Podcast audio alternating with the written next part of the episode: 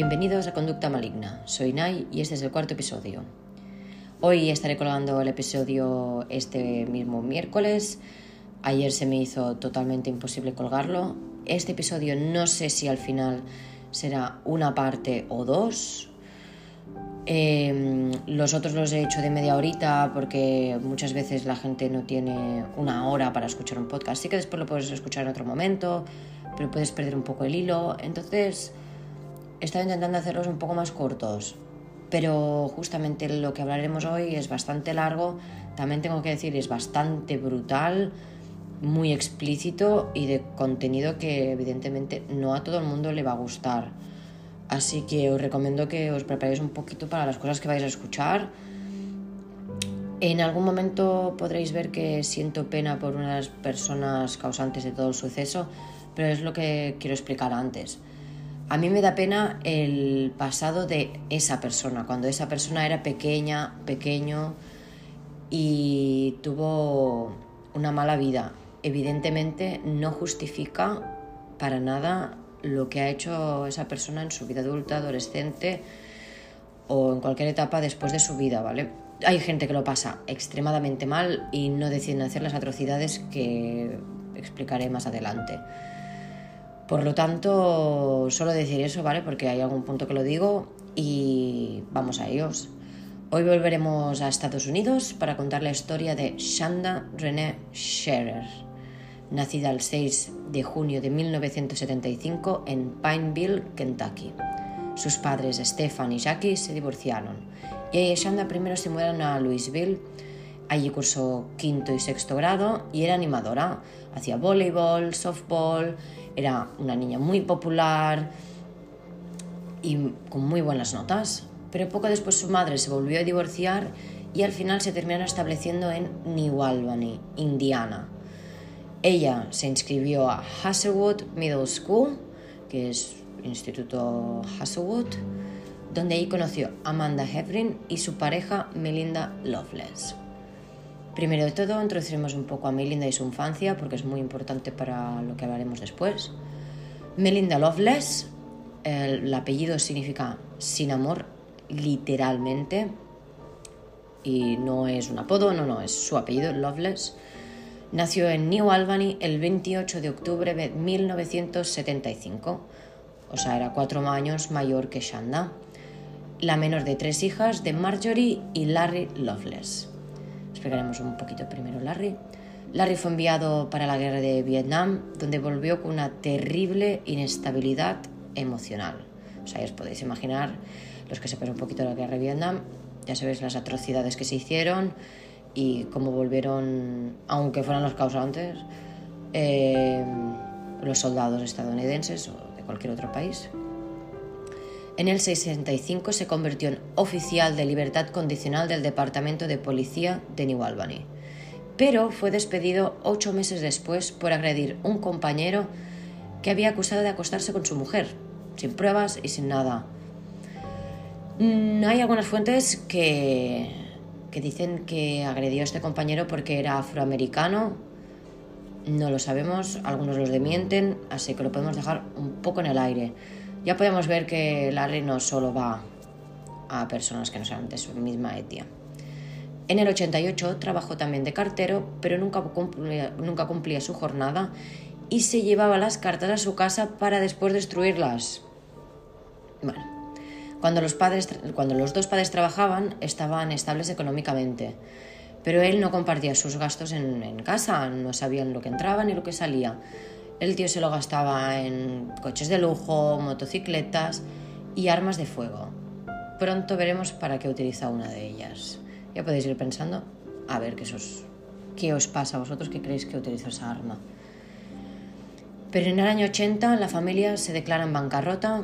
De hecho, los familiares más cercanos alegaban que en la casa de los Loveless carecía muchas veces de comida y las hijas estaban hambrientas.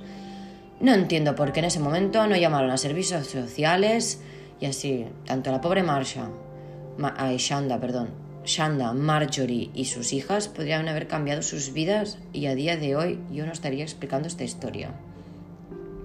Yo estoy 100% segura. Aquí es donde entramos.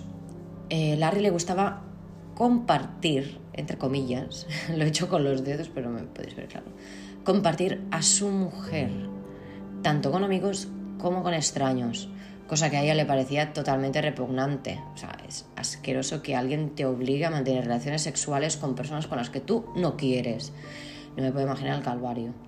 De hecho, una vez él organizó una orgía en su casa donde la hizo participar, evidentemente, y Marjorie intentó quitarse la vida, cosa que se repite en la infancia de las niñas numerosas veces. De hecho, una de las veces fue cuando, que cuando Melinda solo tenía nueve añitos, su padre organizó una violación grupal. Sí, violación grupal para su mujer. Evidentemente no había consenso, estamos hablando de una violación. Hay el fetiche del sí, que es consent non consent, pero eso se hace a través de hablarlo dos personas adultas y con eh, lo que estamos ¿no? Mm, diciendo, o sea, con consenso de yo quiero esto, tú quieres este. Se entiende la parte del fetiche, ¿no? Evidentemente, pero no se entiende esto porque esto es una violación, bueno, violaciones en muchos casos. Tampoco no puedo ni entender cómo le puedes hacer eso a la persona que tú decides que quieres y amas y que tienes hijos juntos, que compartes tu vida. Es algo que a mí me parece bueno, totalmente repugnante. Y no os digo lo que le haría a esta gente porque al final sería mucho peor. De hecho, ella, una, después de esta violación grupal, se ahorcó, pero sin éxito. A lo que ya no quería mantener más relaciones sexuales con él, pero la violó mientras las hijas lo podían escuchar todo detrás de la puerta. Luego intentó llevarse a dos chicas a casa, a lo que Marjorie se negó totalmente y terminó hospitalizada de una brutal paliza. Fue condenado por agresión, pero ya os podéis imaginar que siguió en la calle y no pasó nada. De hecho, testigos dicen que él tocó a Melinda siendo un bebé, un bebé. Abusó sexualmente de su hija mayor de 13 años y de un primo de ellas, Teddy. De hecho, él, Teddy, también testifica que vio como Larry ataba a las tres niñas en el garaje y abusaba sexualmente de ellas pero hasta día de hoy ninguno lo ha confirmado. De hecho, Michelle, una de las otras hijas, cuando tenía siete años, le disparó muy cerca de su cabeza con un arma de fuego. Todo para asustarla, nada más. Solo para asustarla. También olía la ropa interior de las tres niñas cuando había visita en casa para avergonzarlas. Repito, ¿y servicios sociales? Es que no entiendo por qué nadie no llamó. Alguien tenía que haberlo visto. o sea, sí que hay casos que evidentemente no se ven, pero en el caso de Larry, que tenían numerosas... Ay, se me acaba de ir la cabeza. Eh, antecedentes, antecedentes y que había enviado a su mujer al hospital por una paliza. Nadie, nadie se podía imaginar que algo así pasaría. ¿Podría la pequeña Shanda haberse, no sé, ahorrado todo lo que le pasó. Y aquí es donde entraríamos un poco en el debate de si naces o te hacen asesino, que es un debate que los, ni los psicólogos, ni los psiquiatras, ni los terapeutas em, pueden decirlo. Yo en este caso, que después entraremos evidentemente mucho más, en este caso yo creo que la hicieron, no nació. Bueno, de golpe, continuemos porque si no solo nos quedaremos en este incidente y pasan muchos más. De golpe Larry dejó de beber y se involucró en la iglesia bautista Graceland. Entonces, eh, muy devotos, empezaron a pensar que la pequeña Melinda necesitaba un exorcismo. Pues cuando solo ella tenía 5 años, decidieron llevarla en un motel con un hombre de 50 años para practicar un exorcismo un exorcismo una niña de 5 años, que probablemente solo se estaba portando mal porque tiene 5 años. Y bueno, la pequeña Melinda estuvo ahí 5 horas y ella solo se acuerda de que echó hora siesta. Lo siento, pero quieren su sano juicio. Claramente, ya sabemos que esto no, no, no está. Deja a su, su hija de 5 añitos con un hombre a solas en un motel para un exorcismo. Un motel. Bueno, en fin. Vamos a continuar. Noviembre de 1990, enganchan a Larry espiando a Melinda con un amigo especial. a lo que su mujer le clavó un cuchillo. Fue enviado al hospital y a la que salió solicitó el divorcio. Se mudó a Avon Park, Florida, y eventualmente la familia perdió contacto con él. Eh, se ve que Melinda le estuvo enviando cartas para saber cómo estaba y él, bueno, pues le decía cosas para que ella se sintiera mal y que fuera culpa de la madre, culpa de ella que él las había abandonado. Bueno, manipuladora en potencia, ya os lo digo. Voy a beber un sorbito de, Bueno, no estoy bebiendo café, es una cosa que se llama eco, que es mm, una bebida de, como de cereales, pero tiene como sabor a café. Bueno, nos vamos al 1990. Loveless se da cuenta que, bueno, ya no le interesan tanto los chicos y empiezan a gustarle más las chicas, a lo que conoce a Amanda Heffrin y inician una relación. Aquí es cuando una compañera de clase de Shanda, porque Shanda ya se había mudado en ese instituto, pero era más pequeñita, pues una compañera de clase de ella había cortado con su novio y le pide a Shanda que le devuelva el anillo a su ahora expareja, a lo que ella accede este chico resulta ser el primo de Amanda. En cuanto va a devolverle el anillo, Amanda empieza a pegarla porque Shanda no tenía por qué meterse en los asuntos de los demás. Y las dos fueron expulsadas una semana. Y a lo que los pocos días, Shanda lleva a una amiga a casa y Jackie, la madre, se da cuenta que, es Amanda. Y le dice, pero, pero Shanda, si esta niña es la que te ha pegado, ¿cómo puede ser su amiga? Y ella, no, eh, en verdad es muy buena y bueno, empezaron a ser amigas, a lo que para la madre le inquietó bastante, pero bueno, 12 años. Entablaron una muy buena amistad, pero también Amanda empezaba a separarse un poquito más de Melinda, cosa que no le hizo absolutamente nada de gracia. A lo que empezó a gritar insultos a Shanda para que dejara en paz a Amanda, pero no funcionó. Así que lo que intentó fue ser su amiga, para que como mínimo se sintiera un poco incómoda si intentaba ligar con Amanda. Y Melinda le escribió una nota diciendo, Hola Shanda, me gustaría ser tu amiga. Lo único que no me gusta es cuando hablas a solas con Amanda. Aquí ya tenemos una red flag, ¿sabes? Porque no podemos ser la amiga las tres. Parece que estáis escondiendo algo entre las dos. Amanda y yo estamos juntas, y yo le quiero y ella me quiere. Solo quieres ser tu amiga. También me ha dicho que lo, que lo estás pasando mal. Si necesitas hablar con alguien, aquí estoy. Tienes que buscarte un novio porque Amanda es mía. No puedes ni preguntarle si quiere estar contigo. Necesitamos hablar las tres y solucionar este problema. Y así podremos ser todas amigas. Lo siento escribir tan torpe. Quedamos al mediodía. Tu amiga Mel. O sea, ya vemos las red flags en esta notita que le envía Melinda. En plan, ni te acerques a Amanda. Bueno, y ya vemos aquí que Melinda intenta dejar las cosas claras pero ellas siguieron hablando detrás de las espaldas, cosa que le enfadó muchísimo y escribió ahora a Amanda. Hey Amanda, ¿por qué has escrito ese asqueroso y puto nombre en tu carpeta? ¿No será que te gusta? Si es así, dímelo. Solo dime una vez que te gusta y así me voy. Se ve que, como puedes interpretar, ¿no? Amanda escribió el nombre de Shanda en su carpeta del instituto y eso le enfureció muchísimo. Vale, continuemos. Ahora que aún no sabes lo que ha pasado, realmente a mí lo que iba a decir, ¿no? Melinda en este aspecto a mí me da un poco de pena porque estaba enamorada de Amanda. Sí que era lo que ahora se denomina y está tan de moda una relación tóxica, ¿no?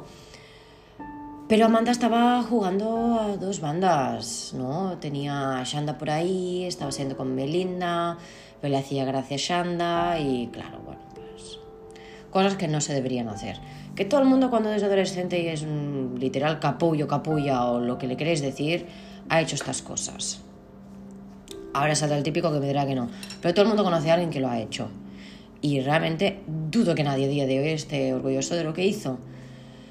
Pero tenemos que entender que mm, la adolescencia y las hormonas que no te dejan pensar ni con claridad, no sabes pensar, te piensas que eres el rey del mundo y solo eres una merdecilla más. Y es así. Pero evidentemente entiendo la parte en la que Melinda estaba, pues, enfadada. También tenemos que tener en cuenta que probablemente Amanda tenía miedo de dejar a Melinda porque era bastante conocida por ser agresiva, tener mucha ira Y por eso mm, a lo mejor no le dijo nada. Entonces, Amanda cada vez pasaba más tiempo con Shanda, ignorando evidentemente a Melinda, cosa que era cada momento le enfurecía más. Llega al baile y Melinda le dice que si quiere ir con ella al baile, o sea que, a ver, me explicaré un poquito mejor. Eh, Melinda le dice que si ella irá al baile, que solo irá con ella, que si no se irá al cine a ver una película aburrida, a lo que Amanda dice que no, que no, ella no irá, que no le interesa. ¿Qué pasa?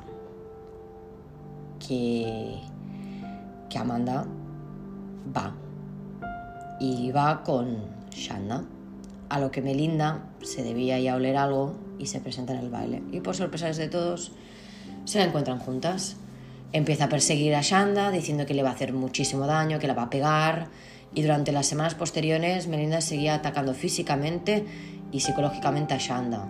Y a decirle a todo el mundo que la iba a matar. Evidentemente, nadie se lo toma en serio. Estamos hablando de una niña de 12, otra de 14, otra de 15. Mm, ¿La voy a matar? Nadie se lo cree. Siguió amenazando y pegando a Shanda y Amanda también, sorprendentemente, porque se ve que había otra, otra niña, que ahora no me acuerdo cómo se llamaba, que estaba enamorada de Melinda. Pues Melinda utilizaba a esa niña para que fuera a pegar a tanto a Shanda como a Amanda. Pero claro, iba a pegar a Amanda, pero después le decía que la quería. Y claro, eso es un no parar. a ver, evidentemente no.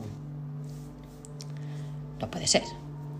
En octubre, ya vamos a octubre del, del, del 90, Shanda y Amanda tienen su primera cita nocturna, que fueron de festival y se quedaron a dormir juntas y les fue realmente muy bien. Y evidentemente, como podemos suponer, Melinda también se enteró y quería realmente matarla. Era un no parar. La madre de Shanda Jackie empieza a notar que su hija no está bien, las notas empiezan a bajar, la ves muy estresada. Encontró alguna nota un poco explícita con Amanda y con su padre decidieron cambiar otra vez a un instituto católico para poner un poco remedio a la situación ¿no? y separarla un poco de todo eso. Y de hecho funcionó. Volvió a mejorar sus clases, era popular, volvió otra vez a hacer deporte, pero siguió en contacto con Amanda. Estaban enamoradas, ¿qué quieres? Era recíproco, eran de las dos partes, que estaba totalmente demostrado por las cartitas. Más adelante había otro baile escolar, y Amanda intenta colar a Shanda, pero como ya no pertenece a ese instituto, le denegan la entrada. Y adivinad quién vio todo eso. Melinda se volvió loca otra vez y Amanda le dijo en ese momento que ya no quería saber absolutamente nada, nada de ella. Que ya está, que se habían terminado. Cada una pues, por su lado. Pero bueno, ella siguió que se la quería matar y la seguía a matar y eso lo vieron todo el mundo, pero evidentemente nadie se lo tomó en serio. Ahora que ya sabemos un poquito de este triángulo amoroso de Shanda, Amanda y Melinda, problemas que a mí me parecen totalmente adolescente, vamos a añadir algunas personas más a la ecuación. Ahora, ahora hablaremos de Lori Tackett. De momento no sabéis quién es, pero en poquito lo sabréis. Pero son todas las personas claras. Hay claras, claves. Mary Lorin Tackett, pero conocida como Lori, que la diremos Lori, nació en Madison, Indiana, el 5 de octubre de 1974. Su madre cristiana pentecostal fundamentalista y su padre era trabajador de una fábrica que tenía dos condenas por delitos graves. Larry, uh, Larry, sí, no, perdón, Lori, Larry es el padre, perdona, es que me he confundido totalmente. Lori alega que su padre también abusó de ella dos veces, cuando tenía 5 y 12 años. De hecho, cada vez que se portaba peor, eh, sus padres la forzaban más con la religión y eso no es religión, es nada, es una, es una secta. Yo como, para que lo sepáis, yo no creo en absolutamente nada, no creo en un Dios, no creo en múltiples dioses tampoco, ni en un infierno, ni en un cielo, ni en nada, ¿vale? Estoy separada de la religión, a mí no me interesan. Me interesan a un nivel, no sé, académico, por decirlo de una forma, me interesan muchas cosas, pero no me interesa practicar ninguna, no hay ninguna afín a mí ahora mismo. ¿Vale? Pero toda esta gente que usaba la religión para infligir daño y de todo, eso ya no es religión, eso ya es otra cosa. Así que en mayo de 1989, su madre la descubrió poniéndose unos pantalones tejanos para ir a la escuela. Tuvieron una fuerte discusión donde al final su madre intentó estrangularla cosa que Lori pudo escapar, llamó a un vecino, ellos llamaron a servicios sociales y bueno, al final los padres aceptan visitas sin previo aviso para poder mantener a su hija en casa. En Estados Unidos, de lo que he leído, mm, terminar en servicios sociales es lo peor.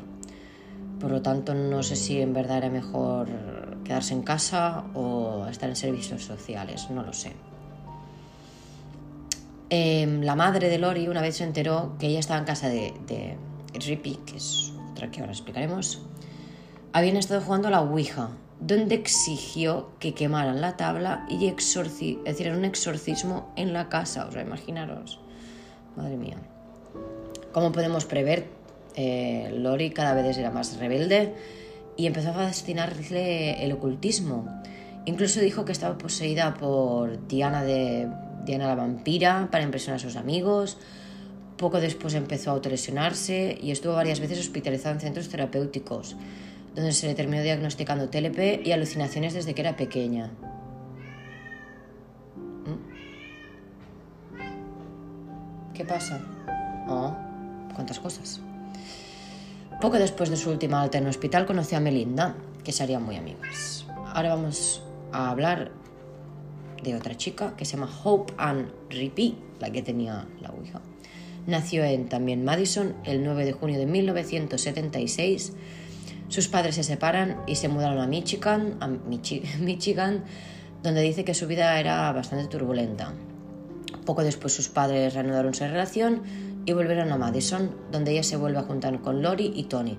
En este momento aún no conoce a, a Melinda. De hecho, Melinda primero era solo amiga de... Bueno, ya os lo explicaré, no quiero adelantar. De hecho, ella también empezó a autolesionarse. Y aquí hablaremos de la cuarta, de la cuarta niña, la última. Tony Lawrence nació el 14 de febrero, San Valentín, del 76. Fue abusada por un familiar a los 9 años y violada por un adolescente a los 14. También empezó a autolesionarse e intentó suicidarse en octavo grado sin éxito. Y ya podemos ver aquí un patrón de las infancias de las cuatro menores, de las cuatro niñas. Ninguna de ellas lo tuvo fácil. Ninguna. Y eso es algo que desgraciadamente se tiene que tener en cuenta. Pero bueno, vamos a continuar.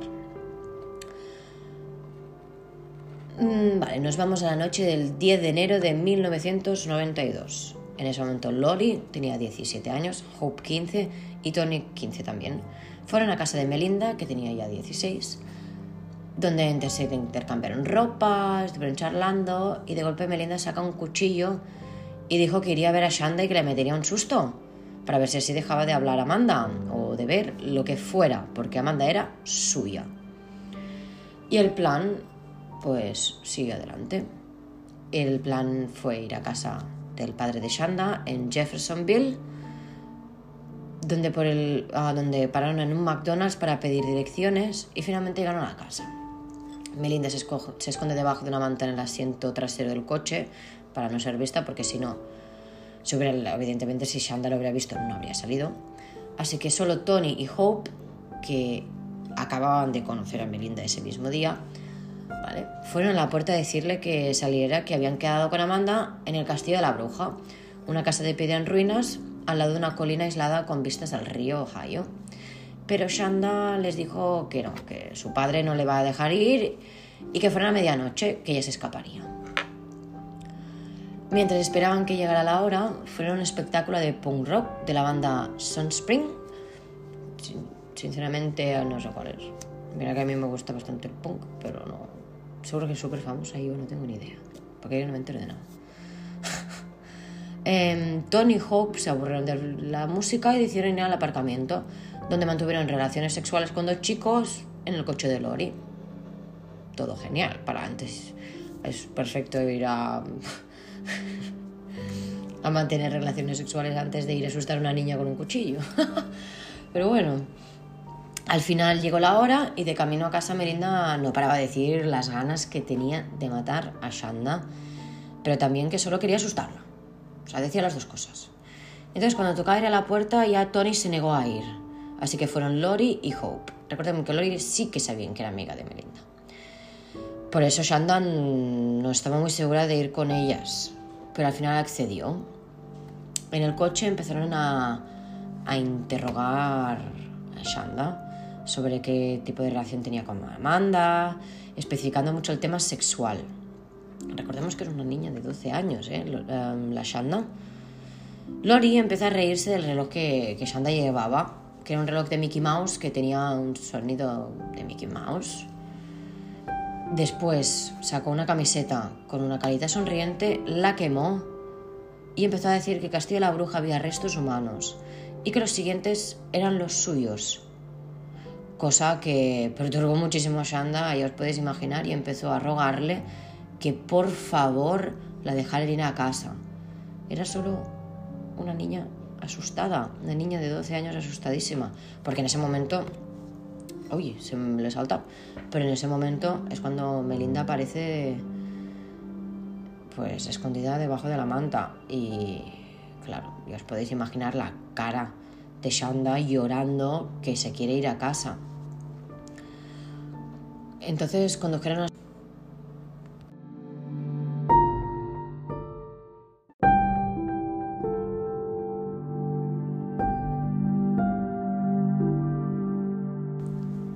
Condujeron hasta un basurero al lado de un camino forestal y ahí Tony y Hope se quedaron en el coche para... porque estaban muy asustadas. Así que Melinda y Lori empezaron a desnudar a Shanda, donde Melinda empezó a darle puñetazos, rodillazos en la cara, lo que le cortó la boca por los brackets que llevaba. Y aquí empieza lo más brutal. Lori sale del coche y con Melinda se situaron para apuñalarle en el pecho Luego la estrangularon con una cuerda donde, donde pensaron que había muerto, la metieron en el maletero y se fueron a casa de Lori a cambiarse ya que estaban cubiertas de sangre. Cuando estaban dentro bebiendo unos refrescos, yo la verdad es que no me lo puedo creer, que después de matar a alguien y están tranquilas bebiéndose una Coca-Cola, oyeron gritos que venían del coche. Era Shanda, que seguía con vida e intentaba escapar del maletero. Lori volvió a salir de la casa le apuñaló las veces más y prosiguió a lavarse y a leer el futuro a sus amigas con las piedras rúnicas, así como... pero por su casa, como si no pasara nada. Por ahí las doce y media, solo Lori y Melinda decidieron salir a dar una vuelta con el coche, con Shanda aún en el maletero, viva y gritando. A lo que vuelven a salir, al abrir ella se sienta, con los ojos en blanco, intentando hablar, probablemente rogándole como pudiera que la dejaran, pero empezaron a golpearle con una llanta de hierro, o sea. Y la volvieron a meter en. Casi al amanecer, las asesinas vuelven a casa de Lori, donde estaba Tony Hope, que preguntaron por Shanda. Le explicaron la tortura mientras se reían, pero eso despertó a la madre de Lori e hizo que llevara a las niñas a su casa. Pero claramente no hizo eso. Fue hasta una pila de, quemaduras donde Tony se negó a mirar a Shanda pero Hope le roció Windex, que es un producto de limpieza, y dijo, jaja, ya no te ves tan sexy ahora, ¿eh? es que es muy fuerte. Luego condujeron hasta una gasolina cerca de Madison, compraron una Pepsi de 2 litros que vaciaron y la llenaron con gasolina. Condujeron hasta Lemon Road y fueron hasta lo que sería un campito donde no había nadie. Tony se quedó en el coche, no participó en nada, no participó, pero tampoco no ayudó, eso está claro, y se quedó en el coche. Mientras Tony y Hope envolvieron a Shanda aún viva y le llevaron al campo, donde le prendieron fuego y le echaron gasolina. Melinda quiso regresar al cabo de un rato de nada de irse porque no estaba segura de que Shanda estuviera muerta, así que le echó más gasolina y se fueron. Como, sí, como cualquier día, ¿sabes? Como lo que todos hacemos, lo más normal. Es que Hacia allí las nueve y media de la mañana fueron a un McDonald's a desayunar donde se rieron que una de las salsichas se parecía a Shanda. Ya veis lo arrepentidas que están, ¿eh? De hecho, unos jóvenes que estaban al lado lo oyeron todo y después fueron a la policía a declarar. Después condujeron hasta la casa de Amanda, se llevaron para echar al maletero donde había la ropa sangrienta, marcas de manos en el maletero. Y Amanda se quedó en shock, dijo que se quería ir, la volvieron a dejar en su casa, donde Melinda la besó y le dijo que le amaba y que por favor que no se dijera a nadie, cosa que Amanda hizo, no se lo dijo absolutamente nadie. Ya era, bueno, por la mañana em, dos hermanos condujeron para ir a, cazar y se encontraron con el cuerpo. Al llegar a la policía pensaron que había sido un negocio de drogas, que había salido mal. Entonces, para ese momento, ya volvemos un poquito atrás en el tiempo por la mañana, eh, el padre de Shanda se da cuenta de que su hija no estaba y empezó a buscarla y ya hacía casi las 2 del mediodía llamó a su madre y decidieron ir al condado para denunciar su desaparición. O sea, imaginaros. Ese mismo día, Tony Hope, ah, por la tarde, fueron con sus padres respectivos a la comisaría donde dieron declaraciones muy vagas identificando a la víctima y acusando a las otras dos chicas por asesinato se identificó el cuerpo por registros dentales. Cuando se usa ese método es porque el cuerpo es irreconocible. Ah, la autopsia decía que las manos estaban en forma de boxeador, que es porque por las altas temperaturas la piel se contrae y parece que se hubiera puesto como con los puños cerrados, como si fuera a dar un puñetazo. El cuerpo estaba puesto en una postura sexualmente sugerente, y que claramente estaba viva cuando le echaron al fuego. Murió por sufocación por los humos que su propio cuerpo estaba emitiendo. O sea, que la quemaron viva. Probablemente no estaba consciente, o sí, eso no lo podemos saber, pero la quemaron viva. El día 12, solo dos días después del asesinato, detuvieron a Melinda y a Lori que estaban en la casa de Melinda durmiendo en la cama tan tranquilas. De hecho, Lori preguntó, cuando le estaban leyendo sus derechos, Lori interrumpe a los oficiales para preguntarle que si van a salir por la tele. Si van a salir por la tele. Bueno. Las cuatro chicas fueron juzgadas como adultas, evidentemente por la gravedad del asesinato y para evitar la muerte aceptaron acuerdos de culpabilidad porque la pena capital estaba encima de la mesa la única forma de quitarlo sería aceptando que lo habían hecho. A Melinda y a Lori le condenaron a 60 años en prisión, Hope 60 años, 10 años de suspensión de circunstancias atenuantes, más 10 años de libertad condicional, y a Tony un máximo de 20 años por la poca participación. Pues que ahí entramos. No, eh, claro, la meten, evidentemente no hizo nada, pues que no hizo nada en el contexto de que tampoco no la ayudó. Si ella hubiera ayudado a, Shanda, no la habrían acusado, porque la habría ayudado, pero no lo hizo. De hecho, se rió también, ¿sabes? Que siguieron esa sicha. Es que, por favor. Pues ahora iremos a las liberaciones, porque sí, las cuatro están en la calle. Primero liberaron a Tony, fue puesta a libertad el 14 de diciembre del 2000, cumplió nueve años de condena y libertad condicional hasta diciembre del 2002.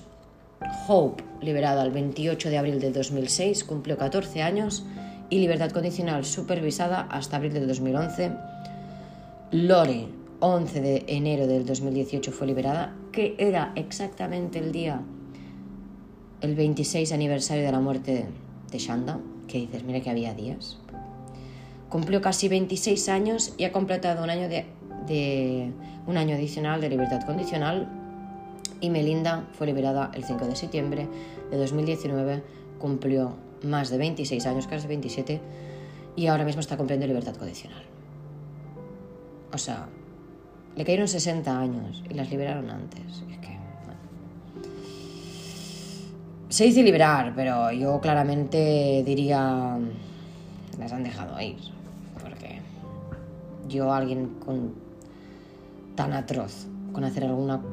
todo lo que le hicieron a la pobre Shanda, ¿Qué quieres que te diga? Solo porque se había enamorado de su novia. Solo porque le hacía gracia a su novia.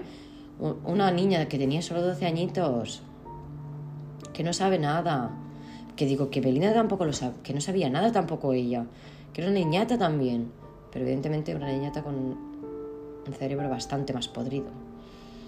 De hecho, los oficiales cuando la interrogaron decían de que Melinda probablemente tenía algún tipo de retraso intelectual porque era muy difícil poderse comunicar con ella. Y tiene sentido todos los abusos de cuando era pequeña. Pues entramos de otra vez. ¿Naces o te hacen asesino?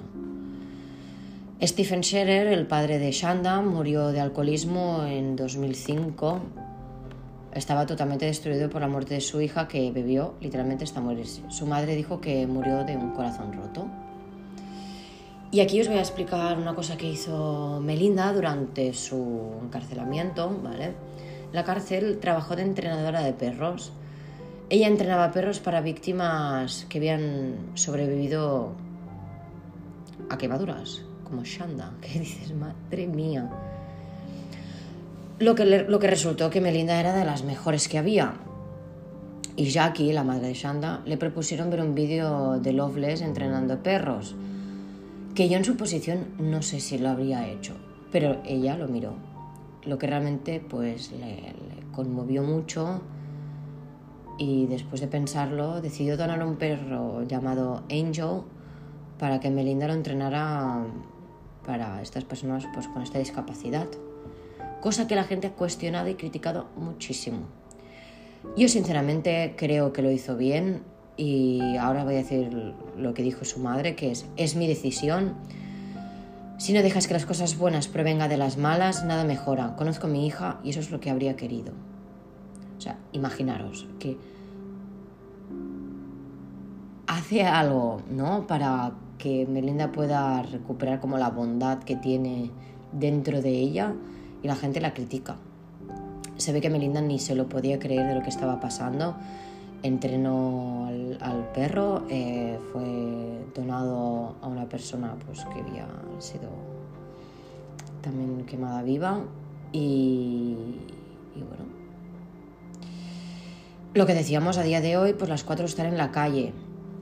No hay grandes noticias de ellas, bueno, puedes buscar un poquito, alguna cosa sale, pero nada realmente muy importante o que se pueda realmente añadir, es que lo que he encontrado no. Pero sí que me pareció muy curioso que Amanda fue al programa de Dr. Phil, que es un programa de televisión estadounidense, estadounidense perdón, que hacen entrevistas a gente. Seguro que habéis visto a no, como la, la, niña esa, la de Cash Me Outside y todo, bueno, todo esto es del Dr. Phil. De hecho, defendía que no tiene remordimientos y que no fue su culpa que lo que le pasó a Shanda. En cambio, la familia la acusa de acoso sexual y que no la dejaba en paz. Pero también tenemos que recordar que Amada tenía 14 años. Le gustaba Shanda, Shanda le gustaba a ella. Mm, en las notas se decía claramente cómo las. se veía como las dos claramente estaban enamoradas.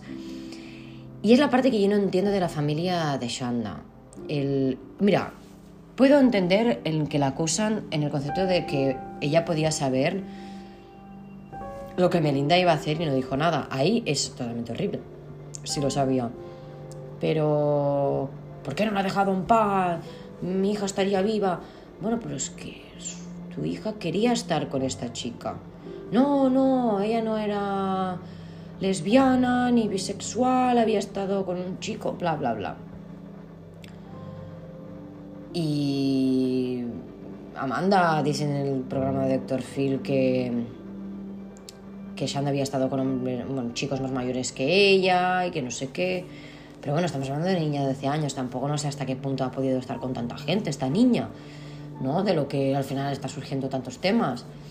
Lo que me perturba mucho es, es la forma en que se expresa Amanda eh, visualmente, todo es, a mí me pareció bastante, tanto fuera de sitio como un poco también, ¿qué quieres que te diga? Desagradable. No os voy a mentir. Eh, os dejaré el link en la descripción por si lo queréis ver. Os dejaré el, para que podáis ver un trocito de la entrevista, ¿no? Que ella dice cosas y aparece la madre y creo que es la tía también de Shanda, ¿no? La típica salita de atrás. Va, y esto es que lo veo muy sensacionalista, muy prensa rosa y crear escándalo de una parte y de la otra, sinceramente. Y es un tema que a mí, sinceramente, cuando hay una muerte de una niña, no deberían haber este tipo de programas. Bueno, una muerte de una niña, un niño, un hombre, una mujer, lo que, es, lo que fuera. Yo creo que la prensa rosa debería quedarse apartada porque es que no tiene nada que ver. Bueno, que a mí la prensa rosa en general tampoco no me gusta, así que... Pero bueno. Eh, de hecho, encontré su antiguo Twitter y creo que es actual TikTok de Amanda.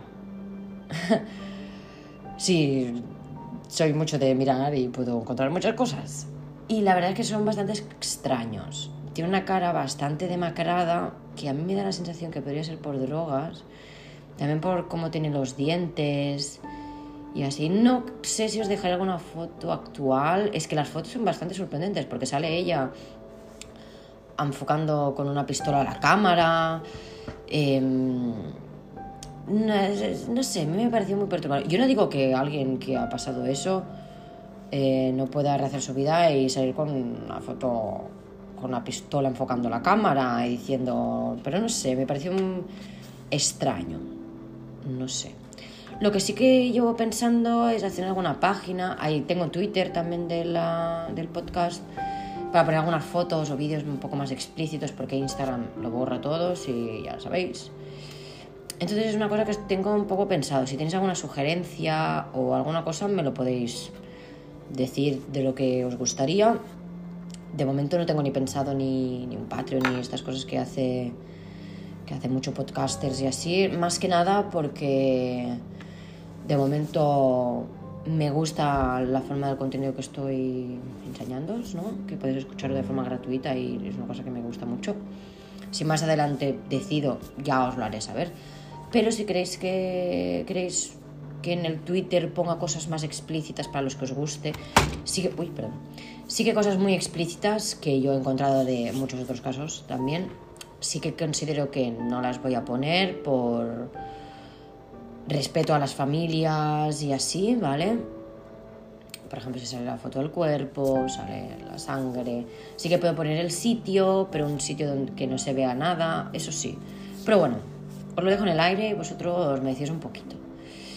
Y este es el horrible asesinato de Shanda Scherer, una niña de 12 años dentro de un triángulo amoroso que termina de la forma posible. Así que Aquí finaliza el episodio de hoy. Espero que tengáis un muy buen día y nos vemos el viernes.